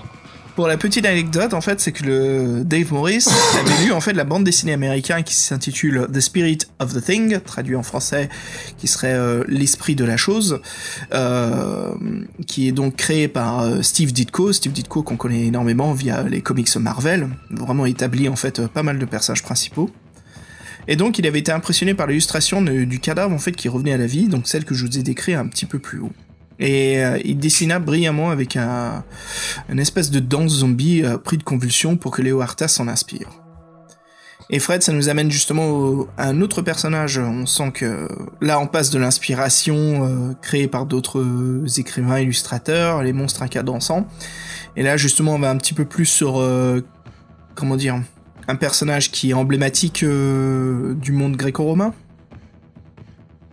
Ouais, parce qu'en fait, c'est euh, le passeur, donc c'est pas un ennemi, c'est juste un personnage qu'on est obligé de rencontrer euh, pour avancer dans l'aventure. Donc, euh, oui, il l'appelle le passeur, donc c'est vraiment Charon, en fait. hein. Mm. Donc là, dans sa barque, dans sa barque, on est au-dessus d'un lac de cuivre en fusion. Bien sûr, il faudra payer le, le trajet. Et le trajet, normalement, on le, on le paye avec une perle noire. Donc les perles noires sont très importantes rien que pour cette, euh, ce passage-là. La différence de payer avec deux cuivres. non mais c'est vrai, le passeur c'est toujours deux pièces. Là ça change. Oui, oui. Bah, en fait, sinon, il y a une autre solution en fait, qui permet de, qui est de se mét- métamorphoser en animal euh, grâce à un objet récupéré dans l'aventure. Mais ça, on vous laisse deviner lequel. Euh, Donc là, pour la petite anecdote, là, l'illustration, c'est vraiment le, cliché, donc le, le squelette recouvert de sa cape euh, miteuse euh, qui, vole aux quatre vents. Euh, par contre, ouais, donc la, la, barque, est incrustée de multiples diamants et en fait, elle, est, se déplace lentement par Charon qui est, qui est de. Et donc, c'est lui qui nous emmène juste avant le combat final. Et puis un ennemi assez intéressant, Fred, le double maléfique. Tu te souviens?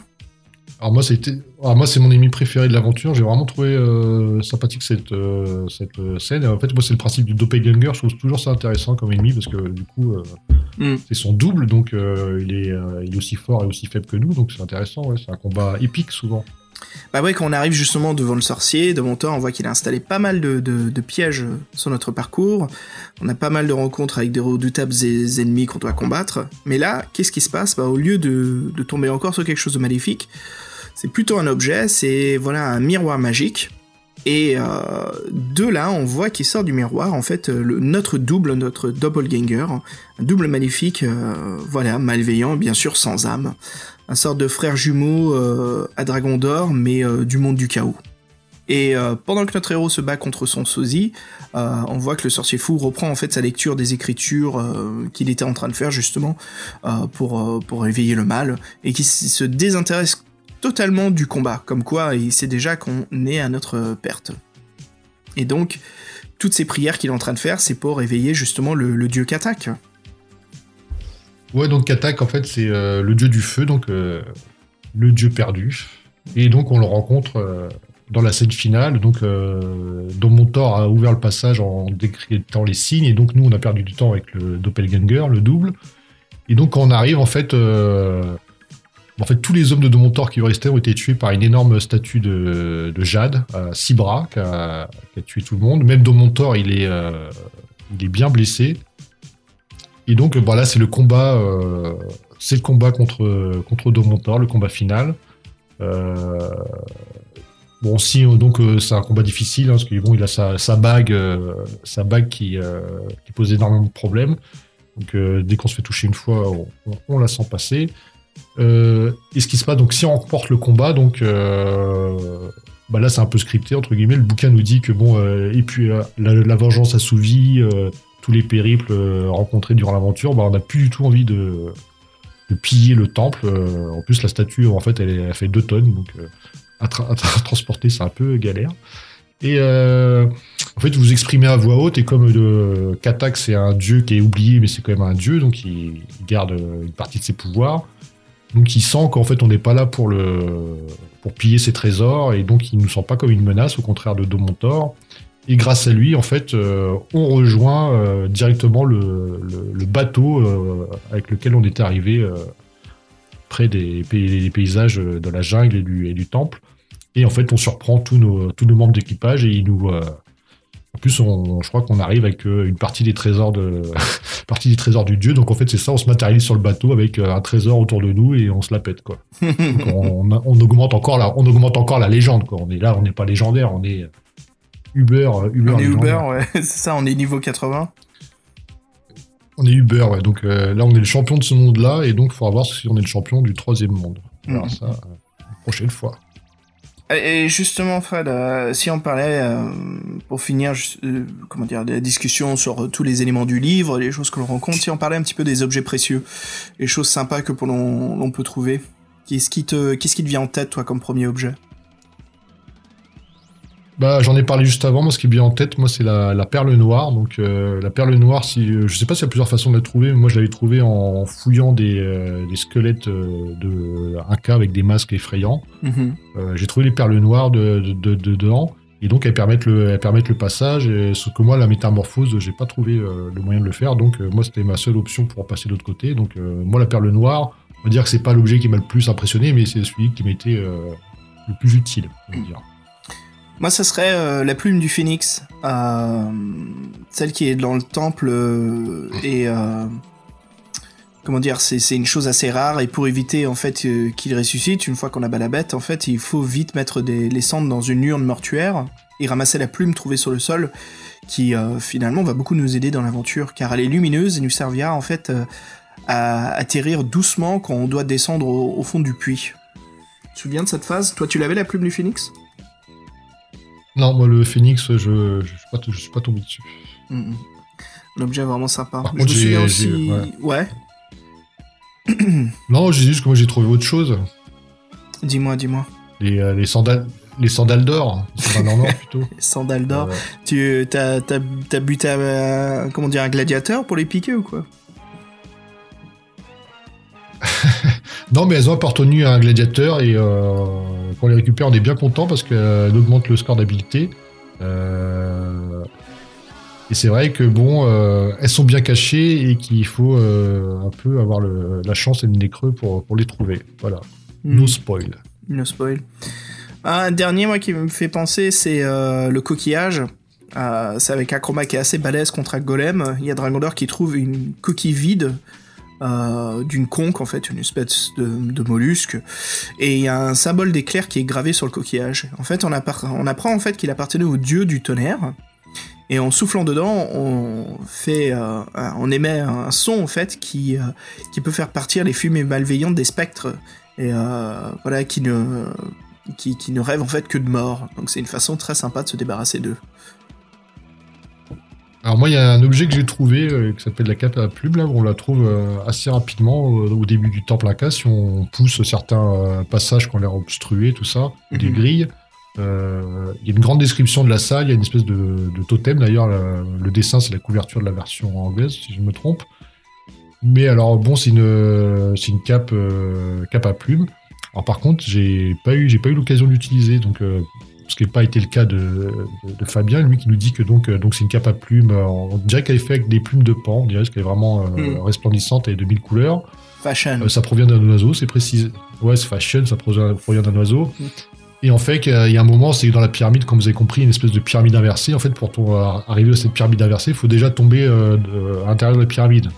Et donc, pendant la chute, il y a différents objets qui peuvent nous aider. Et en fait, la cape magique va permettre de faire parachute et euh, nous empêcher de tomber dans l'eau euh, bouillante qui en fait qui se retrouve au fond du au fond du au fond du, du trou. Et euh, une autre pour moi, c'était. Est-ce que tu as eu aussi. T'as trouvé l'anneau de guérison? Nine. pas eu. Bah, en fait, quand notre héros emprisonne l'esprit du feu, on peut trouver une bague brûlante très intrigante qui est au sol. Et on la trempe dans l'eau et on découvre en fait que c'est un bijou exceptionnel. C'est un anneau de guérison. Et euh, cette bague en fait de, est indispensable en fait pour Dragon d'Or. Fred on se rend compte rapidement qu'elle servira à une seule, elle servira qu'une seule fois, mais au cours de l'aventure elle, est très très pratique. C'est qu'elle rétablit au maximum les points d'endurance. Et quand on est au bout de l'aventure, on en a bien besoin. Je t'admets que euh, ça, fait plaisir de retrouver. Mais il faut pas s'en servir pendant l'aventure comme le, le, conseille le livre, car euh, il faut vraiment attendre la fin pour, pour profiter car euh, c'est là où on se rencontre pas mal de monstres et qu'on a besoin d'un petit coup de boost euh, pour se préparer au combat final euh, et ce qui nous attend. Bah, moi, je l'ai pas trouvé celui-ci, mais j'ai trouvé un autre anneau qui m'a bien servi, qui est l'anneau d'intangibilité, un peu compliqué à dire. Même des fois, il se trompe en traduction, qui après il l'appelle l'anneau de dématérialisation. Mhm. Et en fait, il y a une scène, moi, bon, pour parler, pour parler d'Indiana Jones, a une scène qui m'a marqué, c'est que tu as la grosse boule de roche qui tombe sur toi, le piège à la con là. T'es où bah, t'es dans un couloir, la, la, la, la, roche elle fait la taille du couloir, euh, bah, es, euh, en gros tu vas mourir, tu vas mourir euh, écrasé parce que tu cavales. Et moi j'avais cet anneau là et donc je m'en suis servi à ce moment-là. Et ça, il peut servir à plusieurs moments dans l'aventure. Il permet même de faire passe muraille à un moment ou éviter des combats, je crois. Et donc c'est un truc qui a différentes utilisations et ça c'était sympa de, de, trouver ça. Donc ça faut souvent faut fouiller les tombes ou les le renfoncement pour trouver les objets, en sachant des fois qu'il y a des pièges qui, qui peuvent s'y trouver. Donc voilà, c'est un, c'est un choix, quoi. Prendre prise de risque ou pas. Et des fois, ça vous sert et des fois, ça vous sert pas. C'est un peu le, résumé de la jungle et de la temple, c'est ça, quoi. Des fois, mm. vous, tombez bien, vous récupérez quelque chose. Des fois, vous tombez mal et ben, vous perdez une main, quoi. Mm. ah, voilà. Ma Fred, ça nous amène vers une conclusion. Dis-moi, quelles sont tes impressions du livre? Impression, euh, on, a, évoqué ça rapidement. Euh, déjà, c'est oui, euh, du mal à rentrer dans l'univers du dieu perdu, la jungle un peu cliché, le temple, succession de couloirs, puis quand des descriptions de salles, je sais pas, c'était pas clair, j'arrivais pas à me représenter ce que je voyais vraiment. Et puis il faut, ouais, faut avouer que c'est un peu court, hein, 300, 300 paragraphes pas énormément de choix euh, assez scriptés, euh, pas, souvent de choix à la fin des paragraphes. Ouais, mm, les combats un peu avec un système euh, hybride, moi qui me convenait pas. de toute façon, c'est le reproche qui est un peu fait à la série Dragon d'Or et on, dit souvent que c'est un peu des livres un peu plus simples, avec un challenge un peu, un peu moins relevé.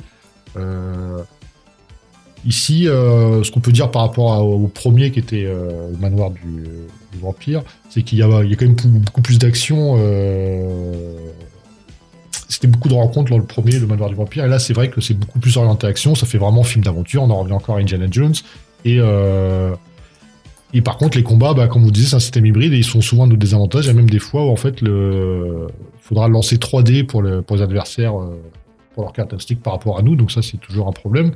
Euh, c'est vrai qu'on peut mourir assez rapidement. Moi, dans la jungle, je crois qu'au bout de 6 ou 7 paragraphes, j'étais déjà mort la première fois. Donc ça, c'est toujours assez frustrant. Moi, j'étais mort au deuxième paragraphe. des choix un peu. Ouais.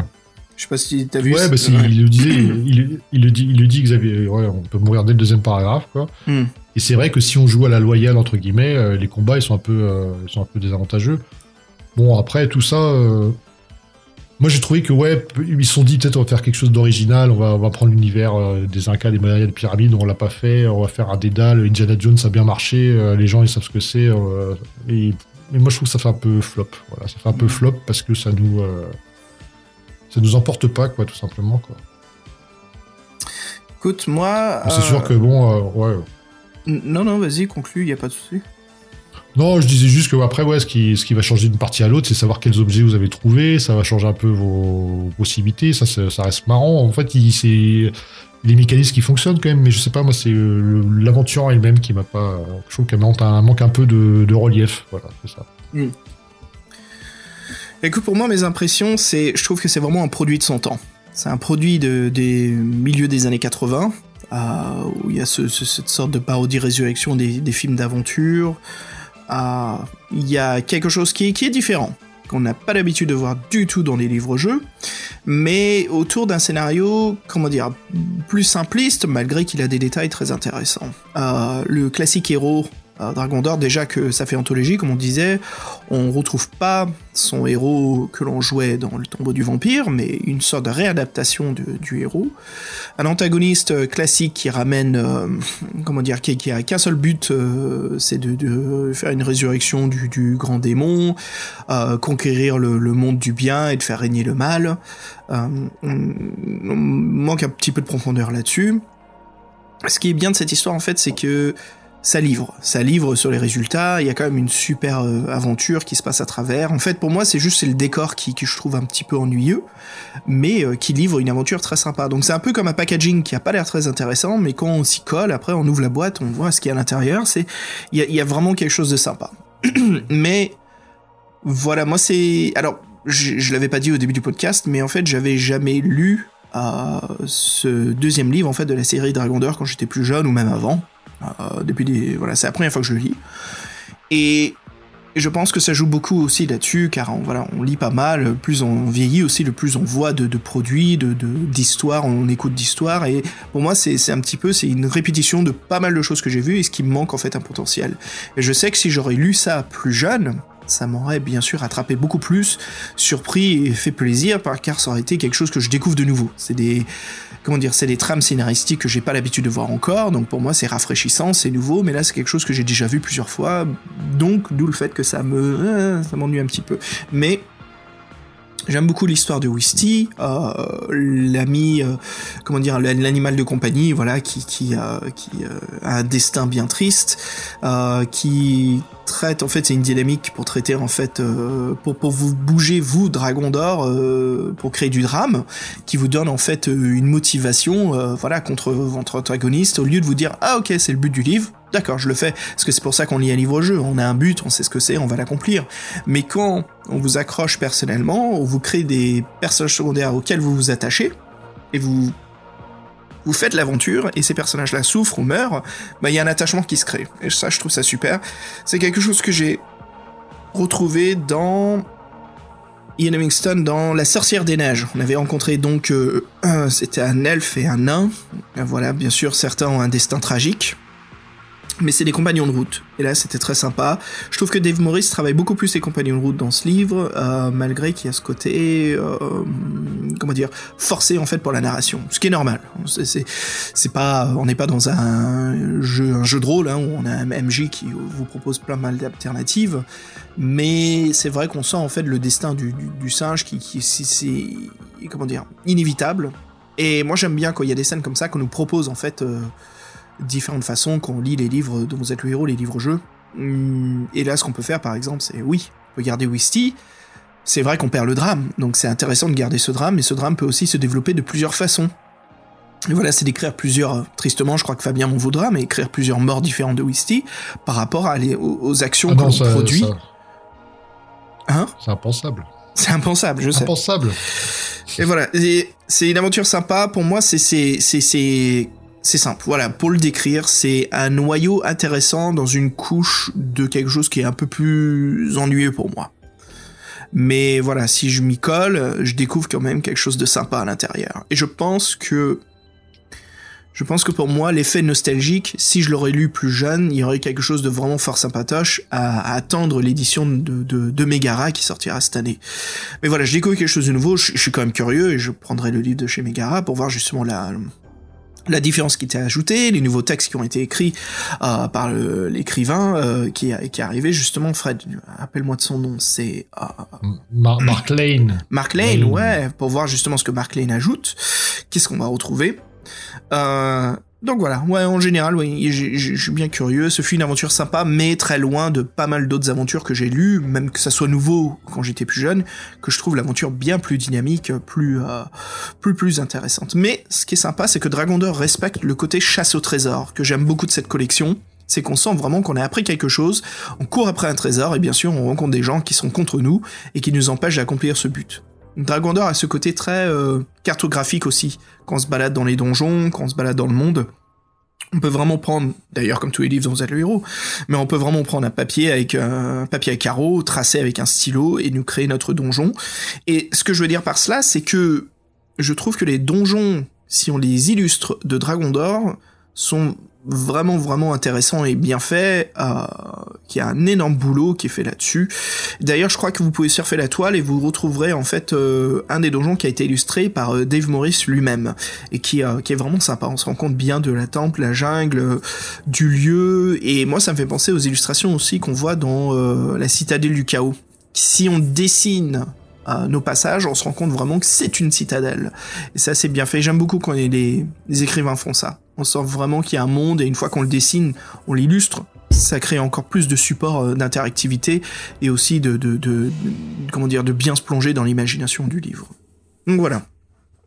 Voilà ce que j'en pense. Sympa. Bah, euh, moi, pour, pour rebondir sur ce que tu disais, bah, c'est vrai que moi, j'ai bien vu qu'il y avait des multiples chemins dans la- le temple, tout ça, mais une fois que j'ai réussi une fois, bah, j'ai pas eu le- envie de faire les chemins alternatifs. Ça va pas botter, tu vois. Et puis ça, c'est quand, même- Mm. quand même un signe que, bon, c'est pas. Ouais. Mais c'est vrai que dans la version euh, collector qui sort, donc il va sortir en français, il y a tous les ajouts dont on vous a pas parlé de Mark Lane.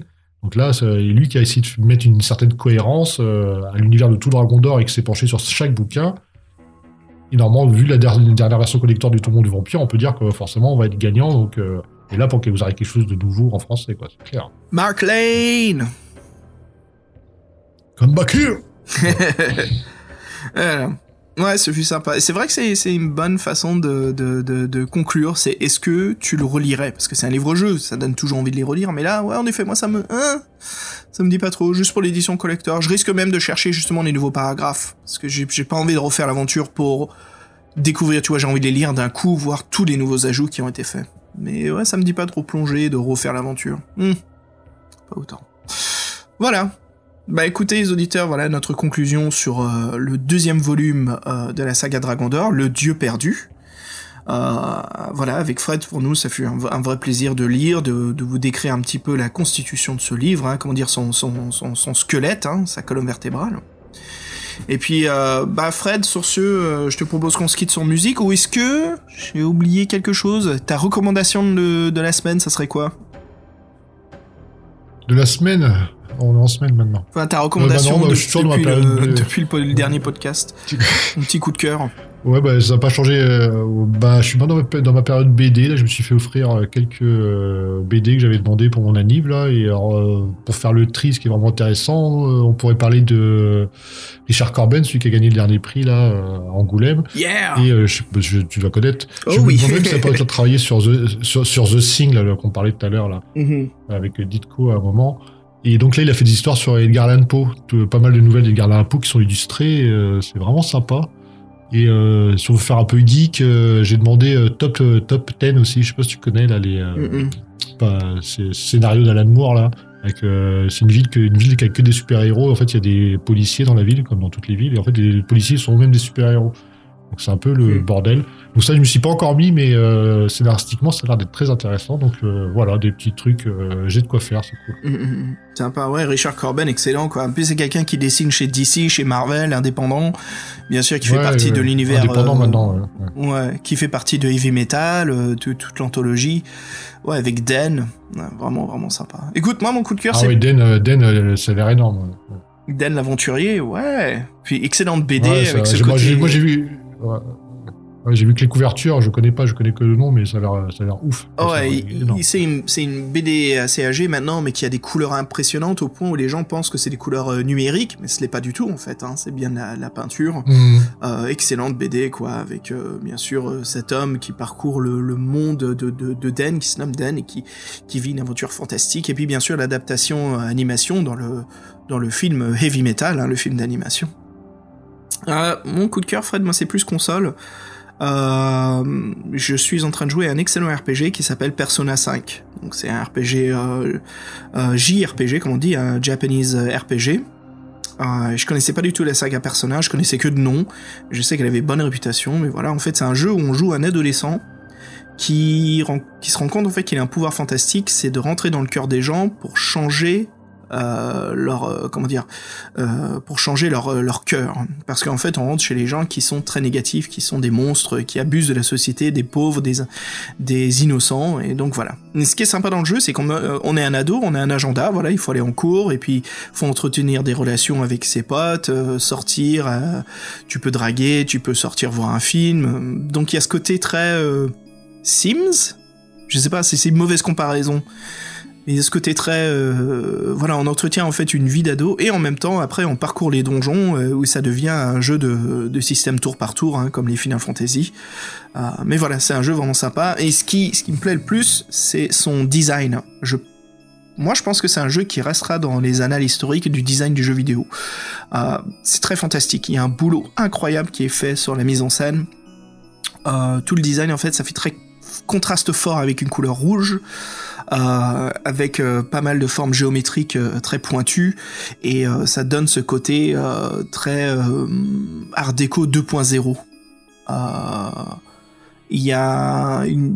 donc ça reprend les bases de l'art déco, mais avec voilà des couleurs plus fortes, avec des angles un peu plus en diagonale, mais qui gardent voilà tous leurs leurs effets perpendiculaires. ouais, c'est quelque chose de vraiment chouette, donc je m'éclate là-dessus. voilà, c'est très très amusant. Donc voilà, c'est ma petite recommandation. Et ta recommandation musicale, c'est quoi? Allez, un petit morceau de Blue Oyster Cult, comme on parlait du heavy metal. Cette fois, je te propose euh, bah en fait de leur album de 1990 Imaginos et qu'on s'écoute justement le dernier morceau, la piste 9, qui s'intitule comme l'album Imaginos. Un morceau très fort qui euh, qui nous rappelle en fait que voilà si on utilise notre imagination et euh, qu'on a envie de créer quelque chose, bah on peut s'épanouir entièrement et qu'on n'a aucune restreinte à part celle que l'on se crée soi-même. Bah ouais, c'est nos gars sûrs, ça. Je crois que c'est ceux qui sont plus passés dans le podcast. Blue Oyster Cult. Blue Oyster Cult. Ah ouais, c'est un groupe auquel je suis très très attaché. J'ai eu la chance de les voir live plus d'une fois. Ah, et puis voilà, entre Bugs Boogie et puis ah, tous leurs autres morceaux. Je sais qu'Astronomie, c'est un des plus classiques. Mais j'aime bien celui-ci, Imaginos.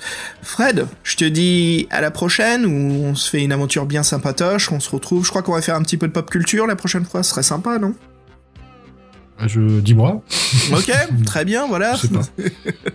on verra, on va se prendre un sujet très sympa. On fait une petite pause sur les livres, on va discuter d'un truc qui, bien sûr, reprend les, livres-jeux, une adaptation, quelque chose qui est un peu plus pop, voilà, comme on fait d'habitude. Et puis après, on reprendra les livres. Et Fred, je te propose dans ce cas-là, le prochain livre qu'on reprendra, ça sera Sorcellerie, volume 3. J'en étais sûr qu'elle allait le sortir aujourd'hui. Ça te fait plaisir Ok, bah faut que je m'enferme dans ma. Ah bah ouais, j'allais dire qu'il faut qu'on attaque du lourd euh, cette année. Ouais, ouais et là ça va. La sorcellerie. Euh... Et tu sais, par plaisir, moi je vais juste relire les deux précédents. Juste parce que je les adore. Ça, c'est fou, tu vois. C'est des livres que je peux lire sans cesse. Sans arrêt, je peux lire les sorcelleries. Je m'en lasse jamais. Euh, je sais pas si je découvre. Euh, je t'admets que peut-être dans le volume 3 et 4, je découvre toujours de nouveaux passages que j'ai jamais pris tellement que ce sont des, livres énormes. Mais le 1 et le 2, je les connais très très bien. Donc, Fred, ça va prendre un petit peu de temps. C'est pour ça qu'on va se faire un petit volume pop, hein, prochain épisode, parce que toi, tu vas avoir quand même 3 livres à lire au total. Et il y a aussi une excellente application. Euh, ouais, j'allais juste dire, il y a une excellente application numérique qui rend le jeu quasiment comme un jeu vidéo. Magnifiques illustrations, euh, une carte et tout pour se balader où on est. Ah, donc il y a un beau boulot là-dessus de Inkle. Voilà, qui a produit ces, ces, ces, adaptations. Donc comme tu veux, si tu moi je te propose de les lire en papier, on peut aussi les jouer en application, et euh, voilà, ça donnera vraiment, comment dire, une mise en scène, une univers étendu. On aura pas mal de choses à dire là-dessus.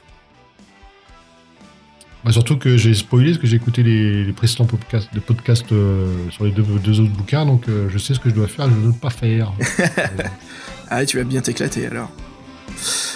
Bah voilà tout le monde, on vous laisse sur Imaginos et puis euh, à la prochaine. Hein. Passez une excellente journée, bonne soirée les auditeurs et puis à bientôt et salut. Tchuss